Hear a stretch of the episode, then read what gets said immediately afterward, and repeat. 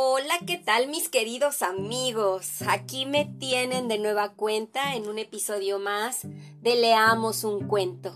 Y bueno, pues yo no sé, pero si están listos para viajar conmigo en nuestra aventura de hoy, entonces vamos a comenzar. Nuestro cuento se llama Gulliver en Lilliput, de Jonathan Swift, y es una parte de la historia de, de Gulliver pero espero que más adelante pueda contarles otros fragmentos de la historia. Esta comienza así.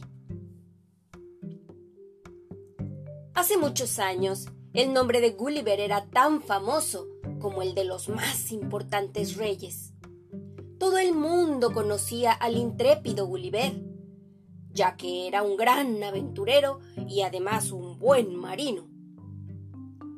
Pues bien, sucedió que nuestro protagonista se embarcó en un magnífico velero para recorrer mares lejanos. Una noche, estando Gulliver en la cubierta del barco, se desencadenó una enorme tormenta. Solo Gulliver tuvo tiempo de advertir el gran peligro. ¡Atención, marineros! ¡Mantened el rumbo! Gritaba Gulliver mientras se agarraba al mástil y la lluvia y el viento le pegaban fuertemente en la cara. ¡Rápido! Toda la tripulación debe prepararse para abandonar el barco. ¡Cuidado!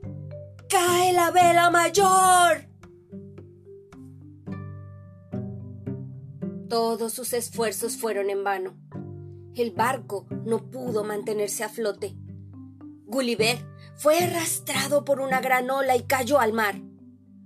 Por fin, cuando ya estaba amaneciendo, el viento y la marea lo arrastraron hacia una isla. ¡Tierra! exclamó contento Gulliver. Parecía casi imposible. Dios mío, ¿qué habrá sido del resto de tripulantes? A pesar de hallarse completamente agotado, Gulliver decidió internarse en la isla. El paisaje estaba formado por árboles exóticos y una hierba frondosa, pero fue incapaz de encontrar a otra persona. Cuando sintió que las fuerzas le abandonaban, Gulliver se tumbó en el suelo y se quedó dormido. Pasaron muchas horas hasta que Gulliver entreabrió los ojos. Oh, no sé cuánto tiempo debo haber dormido. Ni siquiera sé en qué isla me encuentro. Debería investigar cómo conseguir algo de comida, pero... ¿Qué es esto? se preguntó Gulliver antes de levantarse del suelo. Acababa de descubrir a un hombrecito de menos de una palma de la mano, de estatura, que se hallaba de pie sobre su pecho y le miraba atentamente.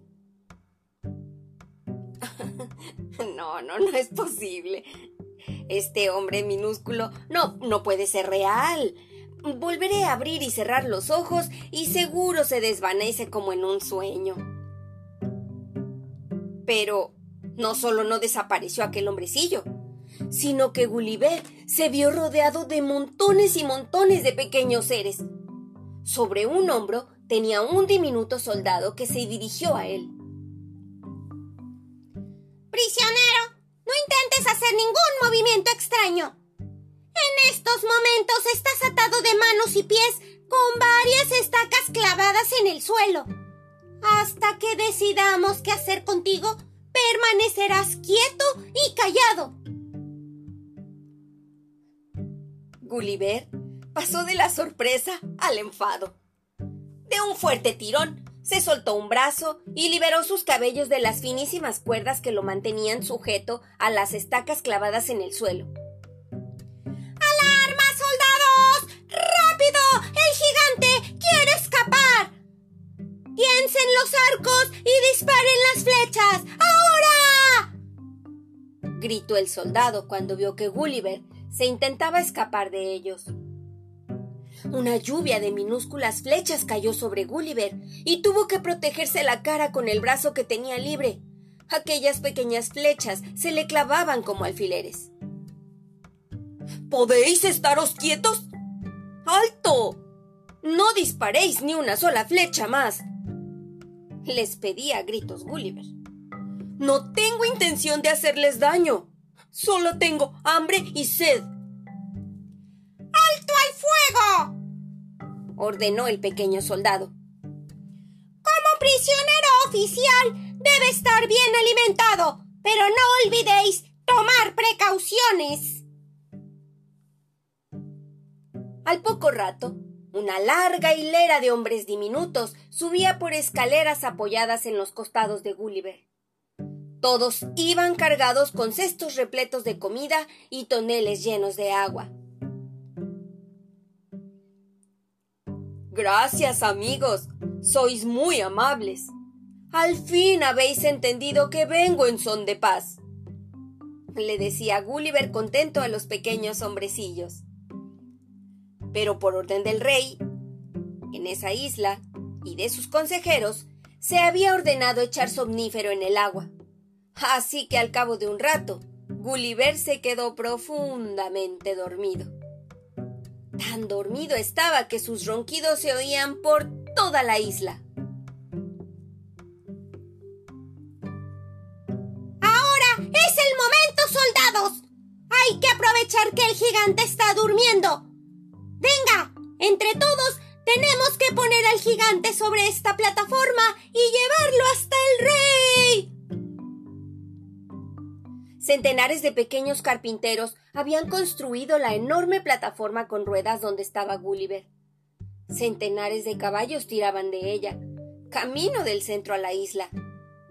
Cuando llegaron ante el rey, éste se mostró amigable pero prudente. Querido pueblo, tenemos ante nosotros un milagro de la naturaleza. Este gigante ha venido del mar y nosotros debemos acogerle para aprovechar su fuerza y su ingenio.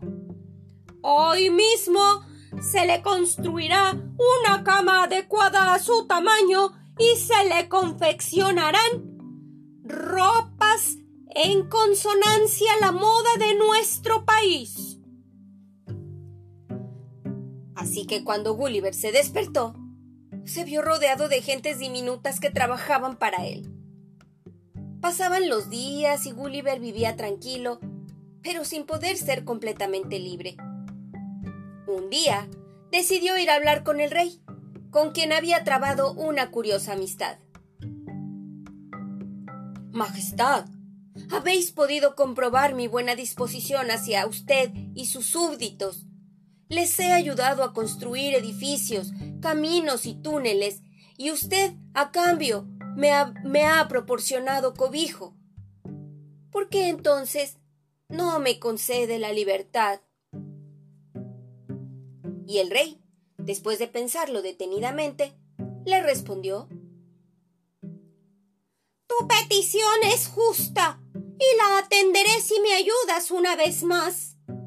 Hace muchos años que nuestro país, Lilliput, está en guerra con una isla vecina llamada Blefuscu. El motivo de nuestro enfrentamiento te parecerá quizás un poco extraño. ¿Cuál es el motivo de esa enemistad, Majestad? preguntó muy intrigado Gulliver. El rey suspiró y se dispuso a explicarle todo. En nuestro reino Lilliput solo se rompen los huevos por la parte más estrecha porque cuando yo era un niño, un día me corté un dedo rompiendo un huevo por la parte ancha. Desde entonces, las guerras entre los liputienses y nuestros vecinos los blefusquianos han sido constantes, porque en Blefuscu se continúan abriendo los huevos a la manera tradicional. Gulliver no podía creer lo que acababa de explicar el rey.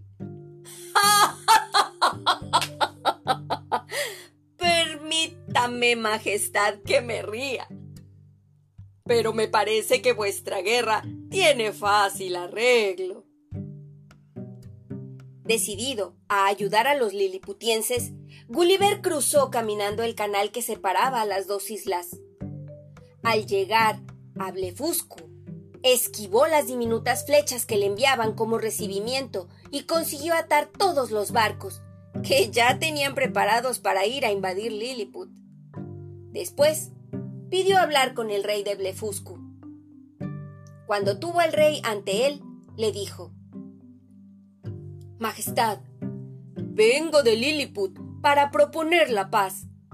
Tantos años de guerra os han hecho olvidar que el motivo de vuestra disputa es la forma de comer huevos.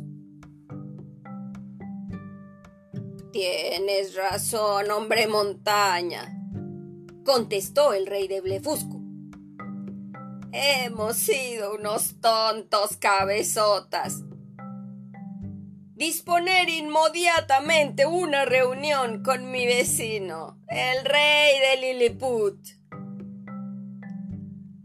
De esta manera, logró Gulliver que los reyes de Lilliput y de Blefuscu firmaran la paz y que dejaran libertad a sus súbditos para que cada uno rompiera el huevo por la parte que creyera más conveniente.